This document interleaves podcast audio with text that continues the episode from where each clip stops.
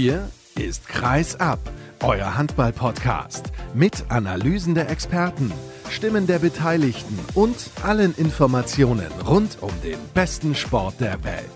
Mit eurem Gastgeber Sascha Staat.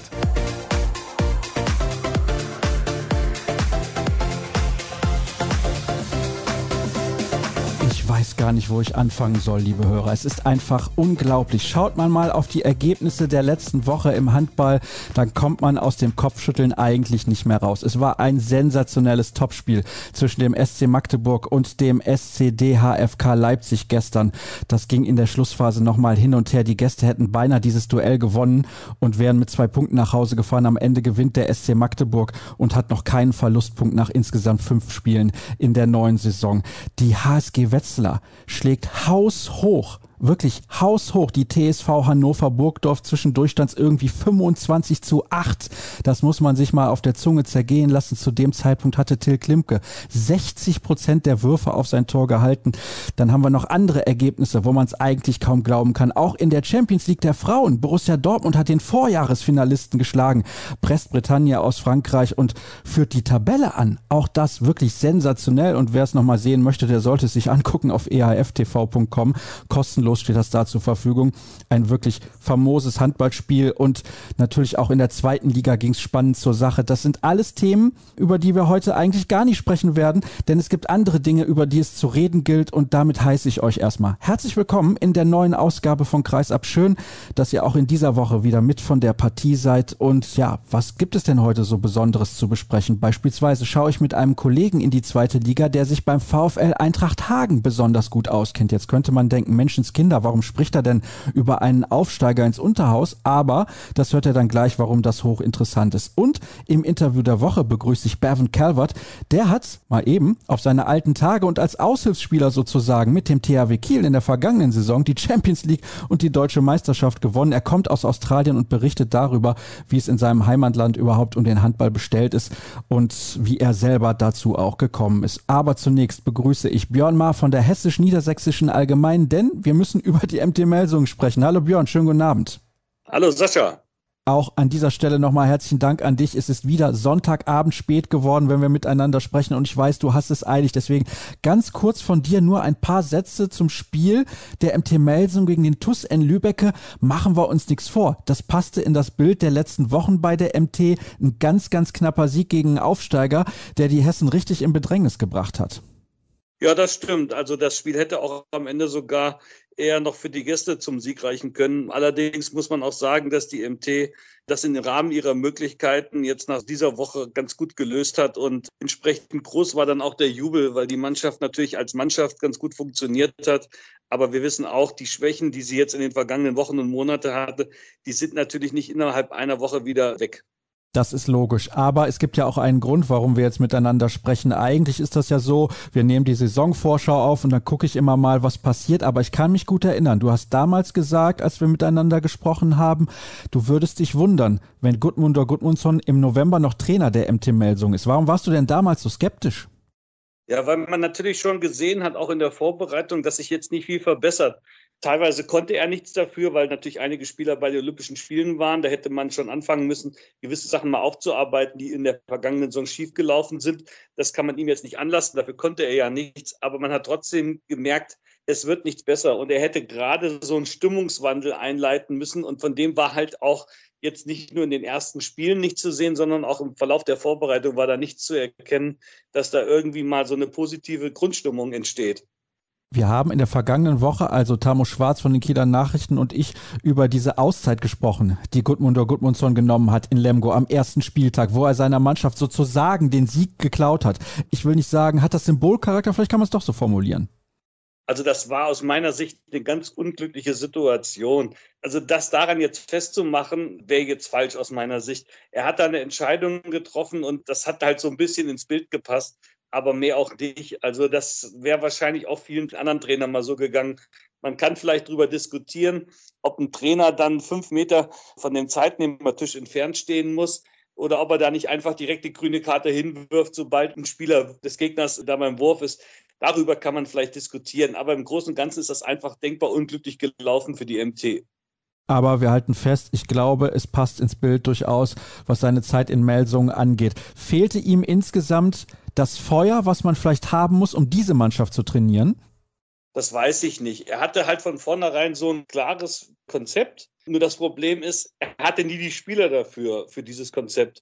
Und das hat es natürlich enorm schwer gemacht. Und jetzt hat er zwar zu dieser Saison gerade so einen Spieler wie Elva und Jonsson, bei dem man sieht, der hat eine unheimliche Qualität, das reicht jetzt einfach trotzdem nicht. Also da hätte er ja sechs, sieben Spieler von dieser Qualität haben müssen, die man wirklich denen sagt, hier, du läufst jetzt in der 5-1-Deckung vorne da hin und her und vorne machst du dann den Spielmacher und läufst da hin und her.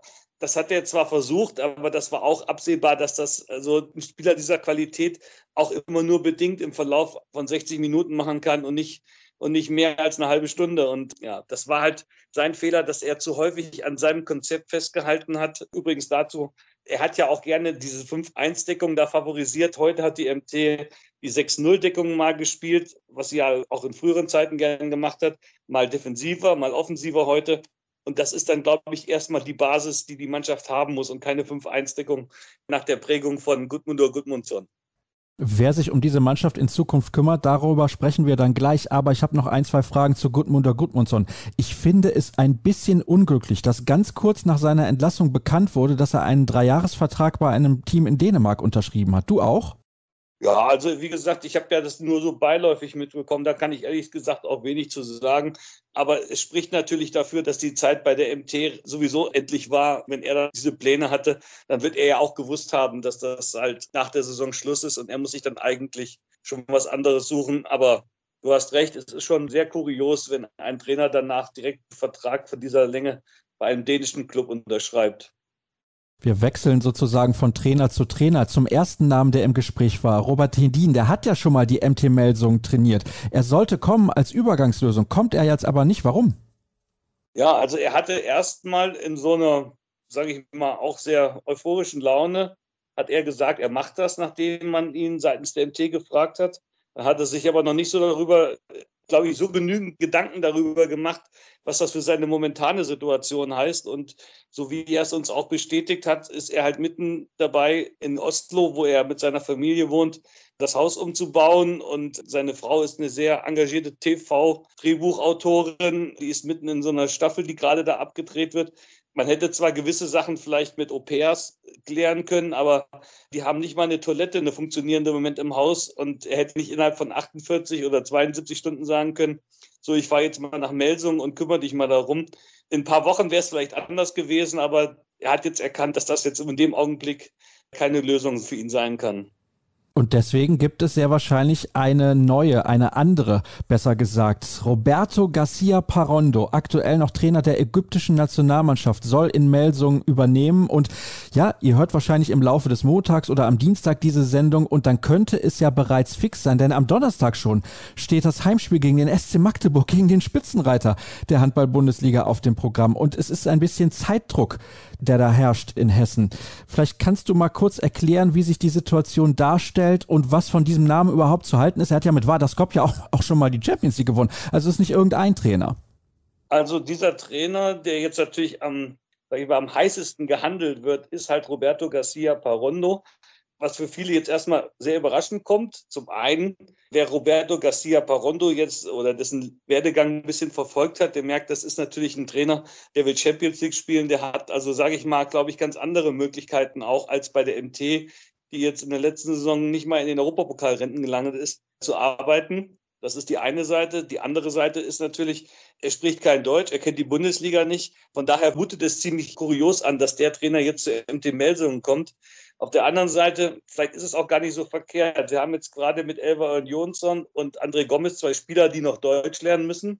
Und der spricht ja nun sehr gut Englisch, wie man aus vielen Spielen, die er mit den Ägyptern, aber auch mit Vadaskopje und so gehabt hat, weiß man, der spricht gut Englisch und kann sich natürlich da auch durchaus handballerisch, glaube ich, so ganz gut verkaufen. Von daher ist das gar nicht so verkehrt, wenn er es denn wird. Allerdings muss man erstmal abwarten, ob wirklich alle Details geklärt werden können. Daran hängt es im Moment noch. Aber ich glaube, die MT ist guter Dinge, dass das in Kürze passiert. Es gab während des Spiels, nein, während des Spiels ist falsch, es gab vor dem Spiel am Nachmittag ein Interview von Axel Gerken bei den Kollegen von Sky und dort hat er relativ eindeutig geantwortet, wenn auch nicht klar, aber eindeutig, wenn man die Worte interpretiert hat. Er ist ja auch noch ein relativ junger Trainer mit 41 Jahren und ich glaube, dass das relativ gut passen würde. Wie bewertest du das eigentlich? Jetzt mal abgesehen von der Geschichte, dass er noch kein Deutsch spricht und dass er die Bundesliga nicht kennt, aber ich glaube, er hat natürlich schon ein, ein Handballspiel, wie es auch zu zu diesem Kader passen könnte. Da gebe ich dir recht. Also das hat er auf jeden Fall. Wie gesagt, ich habe das jetzt auch nur natürlich aus einer deutlichen Entfernung verfolgt, was er da bei Vardar Skopje und dann halt auch bei der ägyptischen Nationalmannschaft erreicht hat. Aber man merkt halt schon, dass es jetzt selbst bei diesen wenn es jetzt Sprachprobleme gäbe, muss das nicht heißen, dass es nicht trotzdem bei ihm funktioniert. Also er schafft das schon, diese Mannschaften da mitzunehmen. Also die Erfolge mit der ägyptischen Nationalmannschaft jetzt in diesem Jahr sind ja unbestritten. Und ich glaube, der hat so ganz gute Ideen, die tatsächlich auch das MT-Spiel beflügeln könnten. Es ist die spanische Handballschule und ich habe es gerade schon gesagt, ich glaube, sie passt ganz gut zum Kader dieser Mannschaft. Eine Frage habe ich noch, denn ich weiß, du hast noch gut zu tun an diesem Sonntagabend, aber ich kann dich natürlich nicht entlassen, ohne dich zu fragen, glaubst du, dass das so kommen wird und dass das dann im Endeffekt auch passt, dass das vielleicht mal eine Lösung ist, die ein bisschen unorthodox scheint, aber vielleicht deswegen auch genau richtig ist? Ja, das ist eine gute Frage. Also nach den vergangenen Jahren ist das ja schwer zu beantworten. Die MT muss es jetzt einfach schaffen, Ruhe reinzubekommen. Und wie gesagt, die MT wird in dieser Saison aus meiner Sicht trotzdem jetzt nicht da die Bäume ausreißen. Darum geht es jetzt auch gar nicht. Es geht jetzt darum, dass ein Trainer da ist, der ein Konzept entwickelt, das zur Mannschaft passt und dass da Ruhe reinkommt und dass man selbst wenn es mal nicht so doll läuft und man verliert dann vielleicht mit zwei Toren, aber danach nicht sagen muss, die Mannschaft hat nicht alles gegeben. Das ist ja so ein Vorwurf, der gerade in der letzten Saison häufig kam, dass man dann gemerkt hat, naja, also es funktioniert halt einfach nicht mit Mannschaft und Trainer. Und jetzt will man halt, und das muss ja auch das Ziel für diese Mannschaft sein, man möchte jetzt, dass da Ruhe reinkommt. Und wenn es mal nicht klappt, dann ist es halt auch nicht schlimm. Aber Hauptsache, man spürt, da entwickelt sich was und ich weiß es nicht, ich kann das ja nicht sagen, ob der Trainer, wie intensiv er auch diese Nachwuchsarbeit bei einem Verein fördern kann. Aber die MT hat nur natürlich eine gute Jugendarbeit und es wäre schön, wenn er auch dahingehend das ein oder andere schafft. Also es gibt ja diesen Spieler Paul Kompmanns, der wäre jetzt eigentlich Nummer 16 im Kader, ist jetzt natürlich, nachdem er sich in der Vorbereitung verletzt hat, erstmal raus. Aber trotzdem sollte das auch jetzt für einen Trainer wichtig sein, dass er jetzt die MT ja, weiterentwickelt und dazu gehört aus meiner Sicht auch, dass eigene Talente eingebaut werden. Ja, absolut. Und er hat natürlich dann auch einen sehr guten Draht nach Ägypten. Und ich könnte mir vorstellen, bei den tollen jungen Spielern, die sie dort haben, vielleicht landet ja der ein oder andere dann doch mal in Nordhessen. Und übrigens, Carlos Ortega sprach auch kein Deutsch, bevor er in die Bundesliga gekommen ist. Und alle Spieler haben hinterher von ihm geschwärmt, was für ein toller Trainer er gewesen sei. Ich danke dir, Björn, dass du dir Zeit genommen hast, denn ich weiß, ich habe es ja eben schon gesagt, du hast gut zu tun und wir haben schon viel länger miteinander gesprochen, als das ursprünglich geplant war. Deswegen gibt's jetzt die erste kurze Pause und gleich geht's weiter mit einem Blick in die zweite Liga.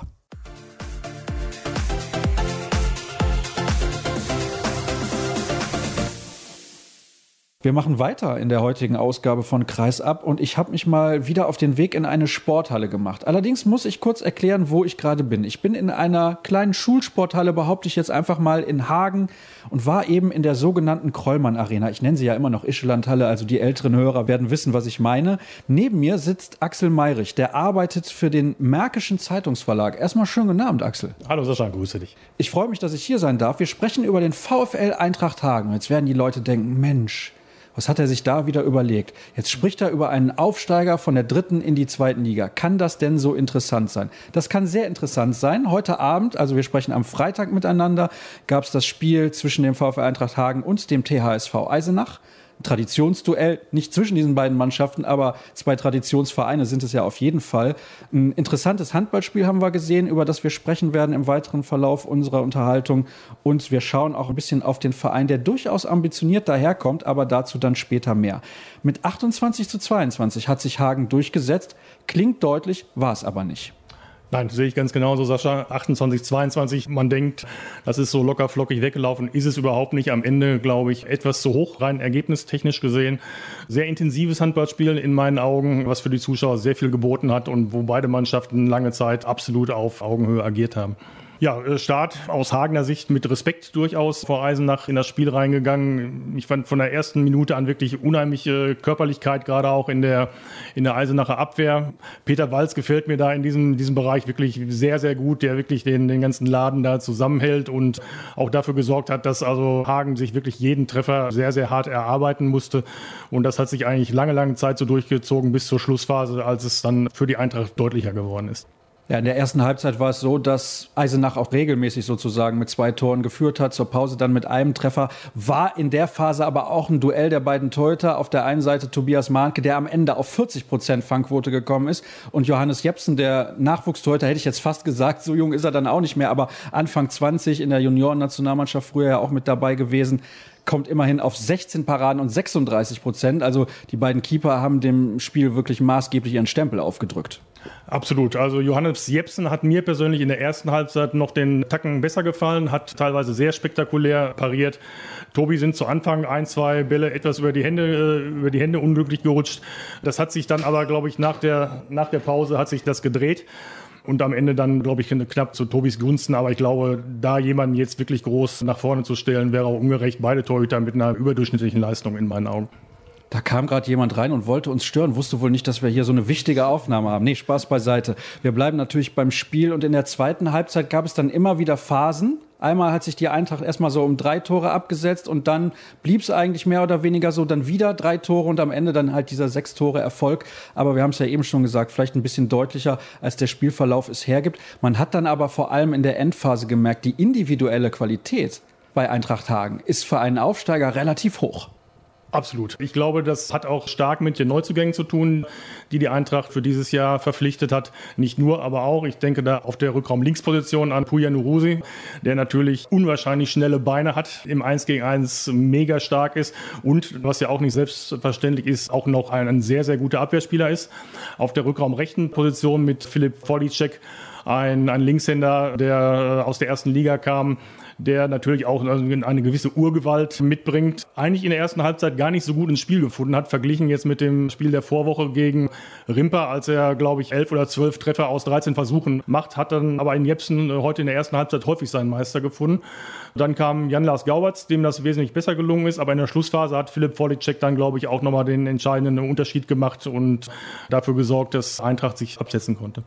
Mit Alexander Becker gibt es ja einen weiteren Namen, den man durchaus kennt, hat viele Jahre mit dem VfL Gummersbach in der ersten Liga gespielt. Es gibt auch zwei U19 Europameister in dieser Truppe. Also da ist ein guter Mix vorhanden von erfahrenen Spielern mit Qualität, auch individueller Qualität haben wir gerade gesagt, aber es scheint auch insgesamt ein gutes Konzept da vorhanden zu sein, dass man eben auch auf jüngere Spieler setzt. Das ist die, ich will mal fast sagen, neue Marschroute des Vereins seit einigen Jahren, dass man jetzt wirklich nicht nur wild vermeintlich erfahrene Spieler zusammenholt, sondern wirklich auch den Unterbau ganz, ganz massiv stärkt. Die A-Jugend des VfL Eintracht spielt jetzt im fünften Jahr in der A-Jugend-Bundesliga hintereinander und es sind aus diesen, aus diesen Nachwuchsmannschaften sind dann also mit Theo Bürgin, der auf links außen in der Schlussphase gespielt hat, ein auch U21-Nationalspieler während der Corona-Zeit entwachsen und direkt in den Profibereich gewechselt und mit Luca Klein, der im Moment noch verletzt ist. Und Nico Bratzke, der heute ja, glaube ich, auch 12, 13 Minuten Spielanteile auf der Rückraum-Linksposition gleich bekommen hat, als Puja Nurusi seine Pause bekam und das auch wirklich sehr gut gemacht hat. Sind also drei Spieler, die wirklich aus dem eigenen Nachwuchs kommen und nicht nur irgendwelche Mitläufer sind, die dann mal, ich nenne es immer Gnadenminuten bekommen, wenn ein Spiel gelaufen ist, sondern die von Stefan Neff wirklich auch in entscheidenden Phasen ins Spiel geworfen werden. Das war in der Aufstiegsrunde zur zweiten Liga beispielsweise so. Und das ist einfach was, das ist, das schätze ich auch an Stefan, rechne ich ihm sehr hoch an, dass er da auf die Jungs auch setzt. Und das ist, glaube ich, ein sehr gutes Konzept, was da gefahren wird. Du hast jetzt den Trainer angesprochen und natürlich auch direkt Lob verteilt. Und ich fand ihn eben auf der Pressekonferenz, die ich mir dann noch angesehen habe, sehr, sehr sympathisch. Ist auch noch ein junger Kerl. Ist er, auf jeden Fall. Und vor allem, das passt auch so ins Konzept, was Finn Holpert als Geschäftsführer und Detlef Spruth als erster Vorsitzender vorgeben, ist ein Urhagener, kommt also aus Hagen, hat selber gespielt, früh durch eine Verletzung, dann die aktive Karriere beendet, ist dann über die Handballakademie in Gummersbach ins Trainergeschäft auch gleich erfolgreich reingewachsen, hat dann den TuS Vollmetall in die dritte Liga geführt, war zuletzt dann bei den SGSH Dragons, auch ein Drittligist aus Halfa und Stagsmühle und ist dann nach Hagen zurückgewechselt zu seinem Stammverein und ja, identifiziert sich mit der Stadt und dem Verein absolut. Was man auch in jeder Phase, in jeder Sekunde des Spiels auch sieht. Da gab es eine Aussage am Ende dieser PK von ihm auch, da sollte er einen Satz vervollständigen und am Ende gab es wirklich auch nochmal Szenenapplaus vom Publikum, weil er so betont hat, wie sehr er sich mit dieser Stadt und diesem Verein auch identifiziert. Das passt natürlich dann sehr, sehr gut zusammen. Also jetzt haben wir gerade über den Mix des Kaders gesprochen, über die Qualität oder auch über die Qualität der jungen Spieler, nicht nur der alten.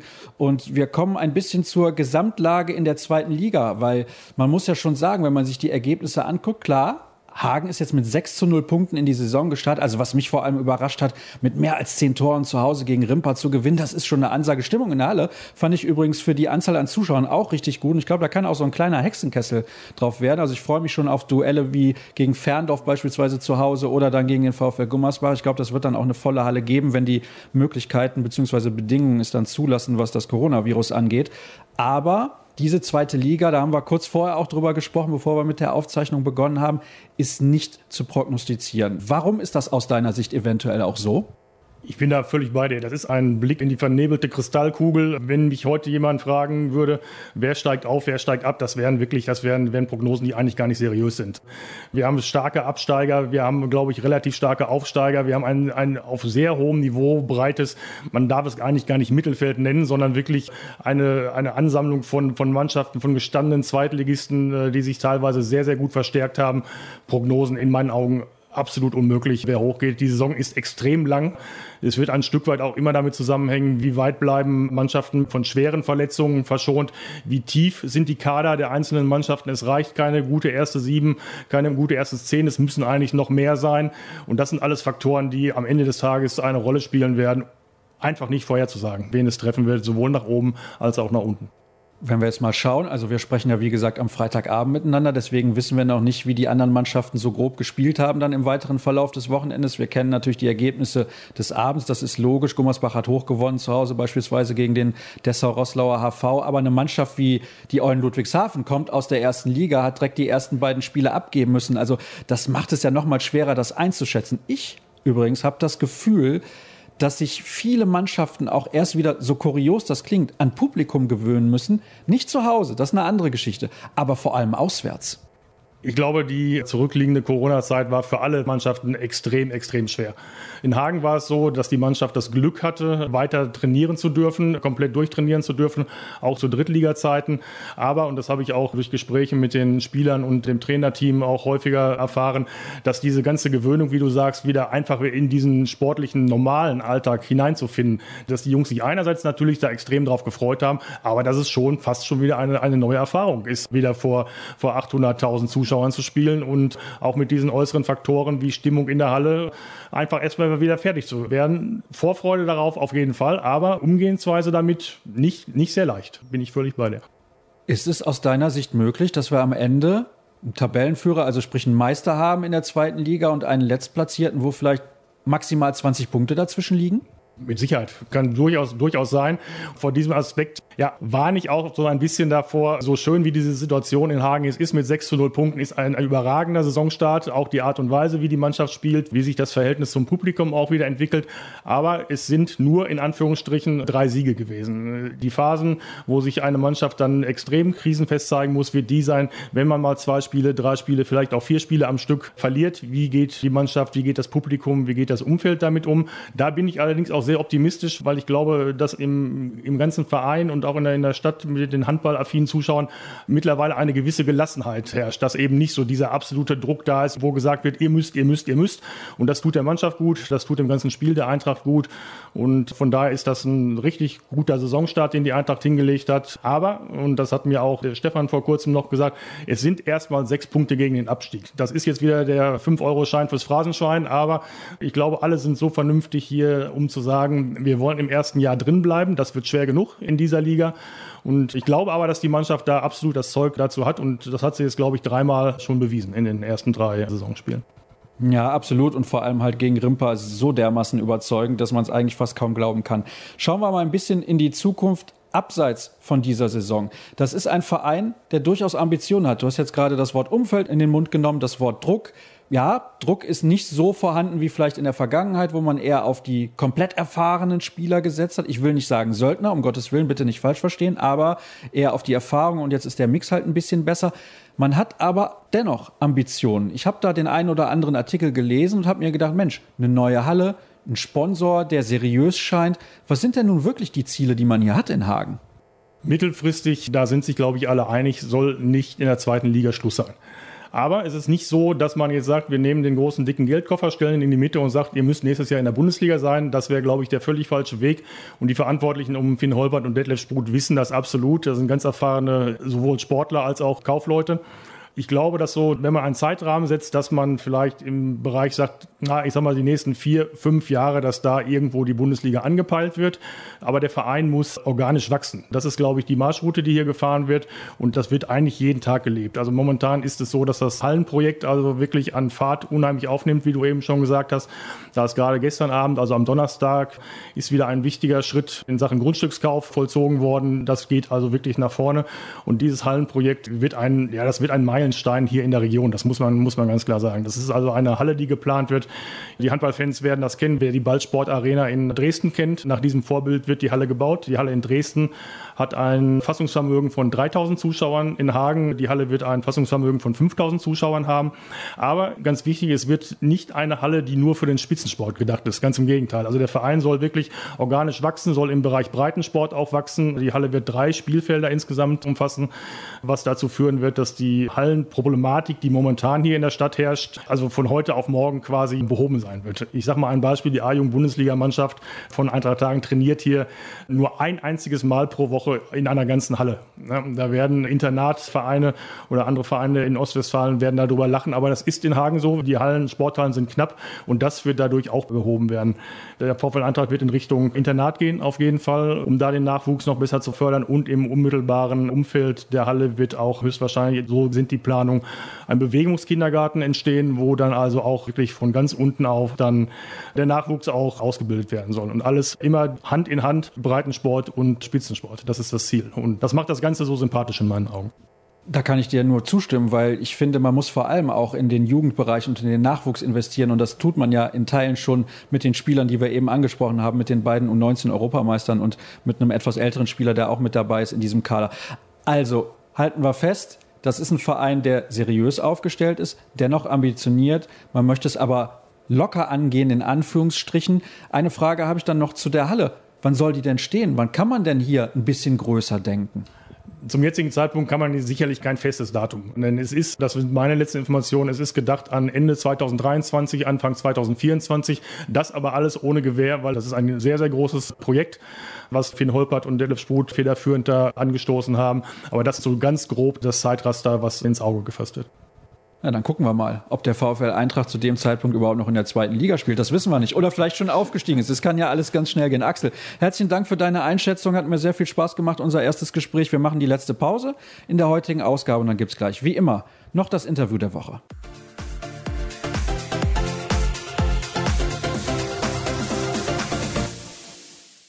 Abschließend, ihr wisst das, gibt es bei uns das Interview der Woche und ich freue mich sehr auf meinen heutigen Gast. Wir haben Handball in Australien vor einiger Zeit schon mal thematisiert hier im Podcast mit Pascal Winkler, einem Schweizer, der bei der Sydney University mit dabei ist und dann auch schon mehrfach am Superglobe teilgenommen hat als Trainer. Diesmal spreche ich mit einem Spieler, ehemaligen Spieler oder aktuellen. Er wird selber erzählen. Er ist in der vergangenen Saison beim THW Kiel zum Einsatz gekommen. Es ist eine fantastische Geschichte Geschichte. Er hätte selber wahrscheinlich vorher nie dran gedacht, dass das mal so passieren würde. Ich begrüße recht herzlich Bevan Calvert. Hallo. Hallo. Ich freue mich, dass du dabei bist. Ich habe dir geschrieben und dann hast du gesagt, das wäre fantastisch, wenn ich mit dabei sein darf. Ich freue mich sehr. Wahrscheinlich hast du nicht so viele Interviewanfragen. ja, tatsächlich. Also, ja, das ist alles völlig Neuland und oh, ich genieße jeden Moment. Und ja, wenn die Leute meine Geschichte irgendwie interessant finden, dann ist es einfach von mir aus ein bisschen unglaublich noch. Es liegt nicht allzu lange zurück. Da hast du dein erstes Spiel gemacht für den THW Kiel. Aber wir wollen viel, viel weiter zurückgehen in deiner persönlichen Geschichte. Du hast ja auch an Weltmeisterschaften teilgenommen und so weiter für dein Heimatland, für Australien. Wie kommt man in Australien zum Handballspielen? Ja, es ist ganz, ganz Klischee-Sportart.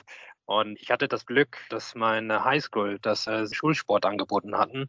Und ich, meine Freundin, wir waren schon sehr satt von der gleichen Sport zu betreiben und wollten was Neues probieren.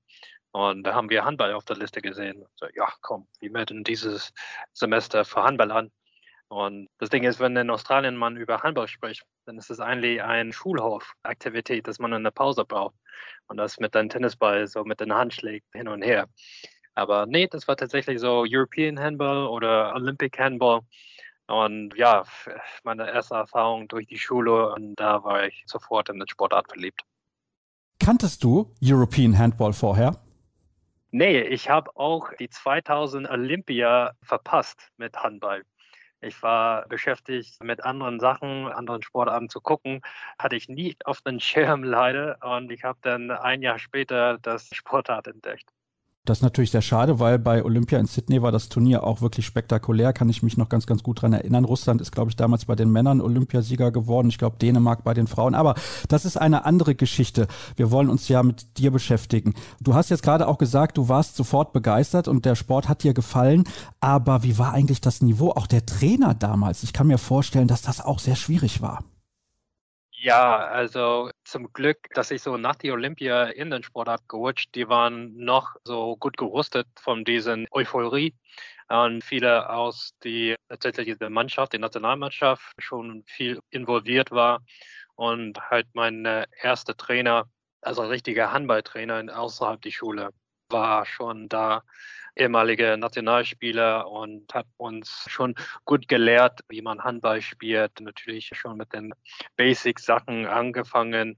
Wie gesagt, ich hatte schon anderen Sportarten gespielt, zum Beispiel schon viel Basketball, also da schon viel ähnliche Fähigkeiten genutzt wird, natürlich andere Weise und ja, da hat er schon gut übertragen. Und deswegen war das für mich unkompliziert, so meine Fähigkeiten in den Sportart zu bringen.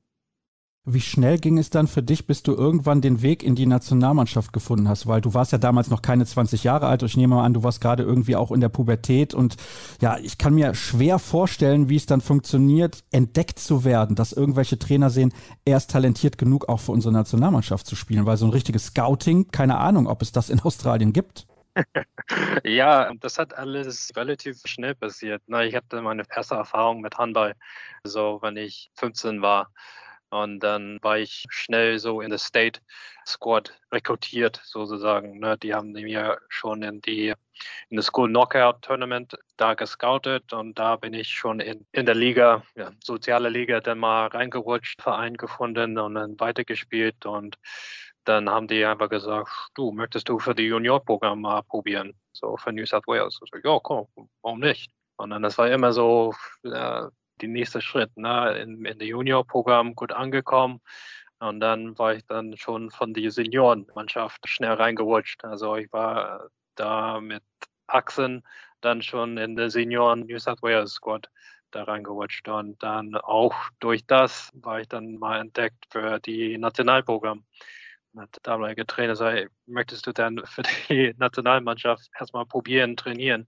Und dann war ich schon sehr jung in die erweiterte Trainingkader angenommen. Und ja, tatsächlich, wenn ich noch Achsen war, hatte ich meine erste WM in Tunesien in 2005. Oh, das ging aber dann wirklich relativ schnell und die WM 2005 in Tunesien, war das dann auch für dich im Prinzip die Bühne, wo du dich präsentieren wolltest, vielleicht auch mal, um in Europa spielen zu können? Hast du das damals irgendwie im Kopf gehabt? Ich möchte Australien verlassen. War das ein Ziel für dich? Nee, ich kann da ehrlich sagen, das war ganz hinter im Kopf. Ich war einfach so beschäftigt mit meiner ersten Erfahrung mit der Weltmeisterschaft dort. Und das ist halt in Australien so das Traum, ne? einmal in Handball in Europa mal zu spielen, zu mitleben und das alles zu machen. Also gerade in den Phase hatte ich überhaupt nicht gedacht, okay, ich möchte das in Europa mal spielen. Ich war einfach da konzentriert, eine gute Turnier abzuliefern und mir gut zu präsentieren, dass sie dann weiterhin noch in der Nationalmannschaft bleiben können. Also natürlich, man hat immer nach die europäische Ligen, natürlich den Superstars, besonders in der Weltmeisterschaft, bist du ganz nah dran an die Superstars selber. Und na, dieser Kleintraum schon erstmal erfüllt, auf die internationale Bühne zu stehen und mitzuspielen, ja, war schon riesig. Aber in dem Moment, so eine Karriere in Europa, war gerade nicht zu denken. Ja, also wenn wir jetzt dann mal ein bisschen in der Zeit nach vorne springen, dass du irgendwann mal Champions League-Sieger und deutscher Meister bist, ich glaube, das hast du nicht erwartet. Aber wie kam es dann überhaupt zu deinem Wechsel nach Europa? Bist du überhaupt direkt nach Deutschland gegangen oder irgendwann mal woanders hin? Mein erster Stop in Europa war in Dänemark. Zum Glück hatten wir in der Nationalmannschaft, dass ein dänischer Trainer beworben hat und die Leitung dann schon genommen hat. Und es ist eine seiner ersten Aktionen sozusagen nach der ersten Trainingslage in Australien, dass er dabei war, war ein paar Spieler in Dänemark zu holen, besonders in seinen Verein zu holen. Also ich plus zwei anderen aus der Mannschaft sind dann damals in Riberhoko da gewechselt in die zweite Liga sozusagen einfach unseren Handball mal zu verbessern. Und das war dann tatsächlich halt mein erster europäischer Verein, so semi-professionell. War das für dich ein kleiner Kulturschock? Das ist ja in Dänemark schon ein bisschen anders als in Australien. Ja, es war erstmal sehr kalt. ich glaube, das hatte ich die meisten Probleme, einfach klarzukommen mit dem Klima. Aber die Dänen, die sind so so übelst nett und ihr könnt nicht für einen besseren Start fragen. Die haben an uns gekümmert und zum Glück in Dänemark ist Englisch schon eine sehr höhergeprägte Sprache und vielleicht deswegen war mein Dänisch nicht so gut, ist, dass alle wollten mit uns Englisch sprechen und deren Englisch zu verbessern, statt umgekehrt, dass wir Dänisch sprechen und unseren Dänisch zu verbessern. War, nee, ich hatte überhaupt kein Problem, da zu integrieren. Ich ich war sehr wohl in Dänemark für, für drei Saisonen, bevor ich in Deutschland gewechselt habe. Wir haben das jetzt schon verstanden, dass die Deutschen nicht so gut Englisch sprechen, ja? die können, die können gut Englisch sprechen, aber die haben einfach zu viel Angst, Fehler zu machen. Also dann vermeiden die das Ganze. Ja, ja, das kenne ich.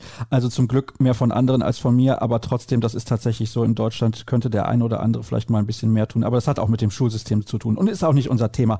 Wie war es denn handballerisch für dich in der zweiten dänischen Liga? Das war ja schon ein großer Unterschied, nehme ich an, zu deiner Zeit in Australien, dieses Niveau. Ja, definitiv. Also man hat sofort gemerkt, dass wir schon in die Leistung hinterher waren. Aber wir haben unseren Stärke dann halt einfach durchgeboxt und zu präsentieren. Also ich selber zu der Zeit war sehr schnell, sehr flink auf den Füßen und das habe ich einfach gezeigt und war in der Mannschaft schon sehr schnell angenommen, auch als erster Rechtsaußen damals. Einfach, dass ich so schnell war, aber dann natürlich fällt er halt so die kleinen technischen Aspekte. Also gerade vom Außen, da wie werft man aus einem schlechten Winkel einfach nicht volle Pulle, aus einer zweiten Geschwindigkeit, ein bisschen mehr aus dem Handgelenk, ein bisschen drehen oder so weiter. Das hat schon gefällt, weil diese Ausbildung ganzen Liga, ne, die, die spielen das seit, dass sie klein sind. Alle diese Jahre fehlte uns. Aber der Trainer hat es in Kauf genommen und wir waren da, alles zu lernen. Und das haben wir auch schnell angenommen. Das war aber, du hast es ja gerade gesagt, eine semi-professionelle Zeit dort, beziehungsweise eine semi-professionelle Liga, die zweite Liga in Dänemark. Die erste ist hochprofessionell, gar keine Frage, aber es gibt natürlich auch ja so Halbamateurteams dann in der zweiten Liga in Dänemark. Davon kann man nicht unbedingt leben. Also sein Leben finanzieren, eine Wohnung finanzieren, sein Essen finanzieren, all das. War das eine schwere Zeit für dich? Nee, Nee, überhaupt nicht. Der Verein haben auch schon an uns darum gekümmert, dass eine, eine Wohnung gestellt war und dass wir auch Arbeit hatten. Also durch Sponsoren konnten wir dann irgendeine Art oder Form arbeiten. Das war meistens so in Fabriken, ein bisschen so physikalische Arbeit, wo die Sprache nicht so hoch geprägt oder wichtig war. Also ja, wir konnten schon gut leben. Aber natürlich ist es eine Sache, dass man nicht vom Handball leben könnte. Warum dann Deutschland? Wie kam das? Das war auch zu dem Zeitpunkt, wo wir die Finanzkrise hatten. Und das war halt eine Regel im dänischen Handballsystem, dass wir so viel verdienen müssen. Und ja, das war auf einmal nicht mehr möglich. Also das war einfach ein Cut. Und dann, ich war auch tatsächlich zurück in Australien und gedacht, okay, das, das war's mit meiner europäischen Karriere. Und einfach zufallsweise hat meine Mutter am Urlaub in Südostasien ein Deutscher kennengelernt. Sie hat einfach erkannt, dass er ein Hummel-T-Shirt anhat. Und natürlich, wenn man Hummel-Marke denkt, dann ist es eine Handballmarke. Die hat einmal mal gequatscht und ein bisschen in Kontakt geblieben. Und als ich zurückkam, sie hat einfach Kontakt mit ihm aufgenommen, sagt, hey, mein Sohn möchte noch Handball spielen in Europa. Kannst du vielleicht ihm helfen, in Deutschland zu kommen? Und er hat ein paar Kontakte erstellt, dass ich dann ein paar Probetraining machen können. Also ich dann aus meinen eigenen Kosten da in Deutschland geflogen und dann ein paar Probetraining schon absolviert. Und bin ich dann in dritte Liga TSV Altenholz letztendlich gelandet und damit ja auch in der Nähe von Kiel und dem THW Kiel. Und das ist dann der Bogen, den wir jetzt spannen zu der aktuellen Zeit. Ja, du hast dann natürlich dann in der Liga, in der dritten Liga und teilweise auch in der vierten Liga, glaube ich, gespielt, wenn ich das richtig verfolgt habe, je nachdem, wo Altenholz unterwegs war. Auch in der zweiten Liga hast du da auch gespielt? Ja, genau. Wir hatten eine Saison mit Altenholz in der zweiten Liga. Genau, da meine ich mich doch dran erinnern zu können. Ja, und dann ist natürlich die Geschichte der Vorsaison sehr, sehr speziell. Du hast als Trainer dann auch angefangen zu arbeiten und so weiter und so fort und arbeitest, glaube ich, auch immer noch als Trainer. Aber erkläre doch mal, was das für dich bedeutet hat, auch vom Kopf her nochmal mit Mitte 30 auf einmal in der Champions League zu spielen, in der Bundesliga zu spielen. Das muss ja für dich ja schon, ich will nicht sagen surreal gewesen sein, aber irgendwie so ein, so ein kleiner Traum schon noch. Ja, definitiv. Also, es war so eine Gedanken, okay, es passiert tatsächlich noch, dass ich dann auf die höchste Niveau mit der besten Mannschaft auslaufen. Also als ich mit THW 2 so angefangen habe, das war auch so ein Punkt, wo ich sage, okay, ich höre auf mit ganz aktive Handball zu spielen. Und ich hatte schon ein paar Saisons mit der zweiten Mannschaft absolviert und Christian Sprenger das war einfach so für mich, okay, ich möchte noch gutes Handball spielen, aber nicht hier jeden Tag Training, dass ich mehr Zeit für Familie hatten. Und dann, als er eine erste Mannschaft gerutscht hat, dann habe ich als Co-Trainer so ein bisschen anzufangen, also Co-Trainer-Spieler sozusagen, einfach ein bisschen mehr Verantwortung mal zu übernehmen und auch ein bisschen meine Erfahrung und die, und die Jungen da mal abzugeben. Und also ich habe dann auch mit der ersten Mannschaft schon mit Training ausgeholfen, wenn die schon mit Nationalmannschaftswoche beschäftigt waren. Die waren nicht so viele Spieler zu Training übrig, haben die zweite Mannschaft dann auch mal da ausgeholfen, dass die dann noch trainieren könnte. Aber so in einer Art und Form, dass ich dann auf einmal zu Trainingslager mitfahren sollte und dann ausgesehen, mein erstes Spiel in Zagreb im Champions League. Es war für mich unglaublich. Und dafür muss ich auch meiner Familie mal danken, dass sie schon sehr spontan auch mal meinen Rücken gedeckt haben und sagen, ja, komm, wir kriegen das hin zu Hause. Fahren mit manchmal mit. Also meine Frau, liebe dich, vielen Dank. ja, einfach unglaublich. Also das hört sich natürlich auch wirklich spektakulär an, denn das war so ja gar nicht zu erwarten. Was hast du denn gedacht, als dann, ich weiß nicht, Philipp Biecher oder Viktor Schilagi angerufen haben und haben gesagt, pass mal auf, Bevan, komm mit ins Trainingslager? Ja, es kommt durch Christian Sprenger, dass ich halt unter ihm war in der zweiten Mannschaft. Das war halt mein Kontakt in die Mannschaft erstmal. Und ja, das hat angefangen, dass ich erstmal mit Training aushelfen sollte. Das war noch im Kiel, im Trainingszentrum. Die haben einfach normal Training betrieb, auch mit ein paar Trainingsspiele, zusammen mit Sven Erich, das Eckberg in der Zeit so ein Fingerbook hat. Aber das, als es länger gedauert hat, ja, kam halt die Anruf nochmal, sage ja, kannst du halt mit zum, zum Trainingslager. Und ja, es war schon ein, ein Schock, ein guter Schock, eine gute Überraschung sozusagen. Und ja, natürlich mit der Unterstützung meiner Frau haben wir das schon ermöglicht, dass ich dann dahin fahren und das auch alles mitnehmen und äh, erleben könnte. Diese Geschichte ist ja so besonders, dass du beispielsweise in den Kieler Nachrichten die Wahl zur Überraschung des Jahres gewonnen hast bei der Wahl der Kieler Sportler der letzten Saison. Und das finde ich wirklich auch bemerkenswert. Das bedeutet also, viele finden deine Geschichte so speziell, dass sie für dich abgestimmt haben. Ist es eigentlich so, dass du dich an alle Spiele, die du jetzt in der letzten Saison gemacht hast, acht Stück waren es insgesamt, noch sehr, sehr genau erinnern kannst, auch an jedes deiner vier Tore? Ach, also um jedes Spiel, jedes Detail kann ich nicht dran erinnern, aber ich kann mich schon dran erinnern um die Zeit, dass ich mit der Mannschaft verbracht habe. Aber die vier Tore natürlich, die bleiben halt schon drin stecken oder halt mal zwei Minuten auch mal, die, die sind schon im Kopf. Die sind schon Erfahrungen, dass ich nicht vergessen würde. Aber einfach die Zeit mit der Mannschaft, einfach um Training, also mit der Mannschaft, die sind alle, also alle Spieler, die sind so, so coole Typen und die haben mir sofort in der Mannschaft aufgenommen, dass ich nie als Außenseite gefühlt habe, also richtig ein Teil der Mannschaft gefühlt habe. Das klingt natürlich perfekt, bis auf diese zwei Minuten Strafe in Zagreb. Also kurz auf der Platte und dann direkt wieder runter. ja, kann man geben. Okay, muss ich auch ehrlich mal zugeben. Vielleicht ein bisschen durch die Aufregung habe ich schon ein bisschen zu doll äh, angetreten. Aber das gehört auch zu Handball zu. Also zum Glück in dem Spiel weil es, also ich sage mal, in, in meisten meiner Einsätze sind nicht spielentscheidend, dass ein paar Fehler durchrutschen kann. Und halt als irgendwie als zweitältester Spieler, aber die unerfahrenste Spieler ist ein Fehler auch natürlich erlaubt. Ja, aber so unerfahren mit 34 bist du ja dann auch nicht gewesen. Oder 33 damals. das stimmt auch.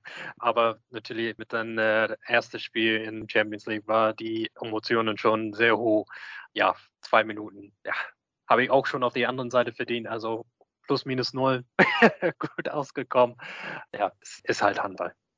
Und du bist jetzt offiziell Champions League-Sieger und deutscher Meister. Da kann man, glaube ich, auch die zwei Minuten da mal schön vergessen. Jetzt gibt es natürlich aber auch noch demnächst ein Turnier, den Super Globe, der ist in Deutschland nicht so sonderlich populär, das können wir, glaube ich, so sagen. Aber du bist dabei in Saudi-Arabien mit der Sydney University als Spieler oder im Trainerstaff? Als Spieler. Also es hat eigentlich alles sehr gut gepasst, weil gerade zur Zeit bin ich vereinslos. Ich bin nicht mehr mit der zweiten Mannschaft dabei sein. Die haben leider den Training ein bisschen vorgezogen, dass es nicht mit der Familiensituation gepasst hat. Und dann halt, ich kenne die Manager Pascal Winkler aus Sydney University schon sehr lang, aus meiner Jugend in Australien, sowohl auch mit gemeinsamer Zeit in die australische Nationalmannschaft. Also als er zu mir gekommen hat und gefragt, ob ich aushelfen kann in Super Globe. Ja, ich bin jetzt von letzter Saison gewöhnt, irgendwie ein super Aushelfer zu sein. Also ja, habe ich gesagt, ja klar, muss ich mal alles mal klären, ob das passt. Und zum Glück, ja, kann ich dann halt nächste Woche dahin fliegen. Das wird natürlich nochmal eine tolle Erfahrung, das ist gar keine Frage, aber wahrscheinlich hättest du auch nochmal gerne bei einer Weltmeisterschaft teilgenommen, so auf deine letzten Tage als aktiver Profi, weil das ist ja so ein großes Thema. Australien hat keinen Startplatz mehr. Bist du darüber sehr verärgert? Nein, die Art und Weise, dass es passiert ist, das hat mich schon geärgert, aber meiner Erfahrung und meine Befürchtung, auch als ich aktiv war in der Nationalmannschaft, war immer, okay, irgendwann, okay, vielleicht ist es das letzte Mal, vielleicht das ist das nächste Mal, als letztes Mal. Weil es ist einfach so in der Weltmeisterschaft, ja, wir waren immer als Exot so mal angesehen, vielleicht ein bisschen so, ein bisschen Flair zu den Meisterschaften mitgebracht. Ne? Die australische Mannschaft mit, mit dabei, mal gucken, was sie bringen kann, wie es Handball dort. Und wir haben immer na, positive Rückmeldungen bekommen. Na, ihr habt immer gekämpft bis zur letzten Minute. Ich habe nie aufgegeben und solche Sachen hören wir auch mal gern. Aber tatsächlich ist es einfach, die Ergebnisse, die waren einfach katastrophal haben wir nicht mitgehalten. Auch später, wenn der President's Cup eingefügt war mit der ganzen Platzierungsspiele, haben wir auch mal gewünscht, dass wir ein oder die anderen Spiele gewonnen hatten. Haben wir auch schon ein paar knappe Spiele gehabt. Aber es ist auch klar, dass die IHF möchte halt ein wettbewerbfähige Mannschaft noch dabei war. Und ja, Nachhinein ist es auch klar, dass dann halt Ozeane mit die Asienverbund jetzt integriert ist, dass wir auch mehr Erfahrung sammeln mit die gleiche Niveau gestellter Mannschaften. Aber wenn ich jetzt zum Beispiel Uruguay oder Kongo sehe bei einer Weltmeisterschaft, finde ich, dann kann auch Australien dabei sein. ja, aber dann haben wir das mal verdient, dabei zu sein. Also die Asienmeisterschaft ist auch kein Spaziergang und die entwickeln sich auch schon sehr gut. Also man hat das auch mal im Olympiaspiel mit Ägypten nochmal gesehen. Na, die waren schon sehr gut dabei, habe mich sehr gefreut, dass sie so weit gekommen haben. Also es ist schon auch sehr schwer, ich glaube, in den Top vier muss man da durchkommen, in der WM dann mal durchzukommen. Und das ist auch schon eine schwere Aufgabe, besonders für uns. Also Ozeanen muss noch weitere Schritte machen und der Niveau dazu erhöhen. Bedeutet also, deine Nationalmannschaftskarriere ist definitiv beendet und bei einer WM sehen wir dich vielleicht dann aber auch irgendwann mal als Trainer. Es könnte wohl sein. Wie gesagt, ich bin noch interessiert, um eine Trainertätigkeit zu machen. Muss ich noch alle meine Scheine noch machen. Ich habe einfach für diese Saison ein bisschen mehr eine längere Pause immer entschieden, einfach die Zeit meiner Familie zurückzugeben, dass sie mir so kräftig unterstützt haben mit der ersten Mannschaft aus Kiel. Also ja, es kann sein, dass ich dann wieder aktiv werden im australischen Nationalprogramm als Trainer oder Co-Trainer. Die 2032 Olympische Spiele sind jetzt in Brisbane. Ich hoffe mal, das wird einen großen Impuls in Handball geben in Australien, auch finanziellerweise durch die äh, australische Olympische Verbund, dass sie vielleicht ein bisschen mehr Geld zur Verfügung stellen, dass die das alles auf die Reihe kriegen, eine gute Mannschaft hinzustellen. Das wäre natürlich schön, wenn wir dich dann dort sehen werden in Brisbane 2032. Es ist noch ein paar Jahre hin. Elf Jahre müssen wir noch warten, aber ich glaube, das wäre für dich als Australier natürlich auch eine fantastische Geschichte im eigenen Land dort mit dabei zu sein. Bevan, vielen Dank dass du dir die Zeit genommen hast. In deiner Mittagspause übrigens, auch nicht selbstverständlich. Ich muss mich ganz oft bei meinen Gästen bedanken, dass sie zeitlich so flexibel sind. Ich wünsche dir ein schönes Wochenende, denn wir nehmen am Freitag auf und allen Hörern wünsche ich eine gute Woche mit den letzten Hinweisen, die es immer gibt am Ende der Sendung auf unsere sozialen Kanäle bei facebook.com slash kreisab, bei Twitter at kreisab.de sowie bei Instagram unter dem Hashtag und Accountnamen kreisab könnt ihr uns finden und dann hören wir uns in einer Woche hoffentlich wieder. Macht's gut und bis dann. Tschüss.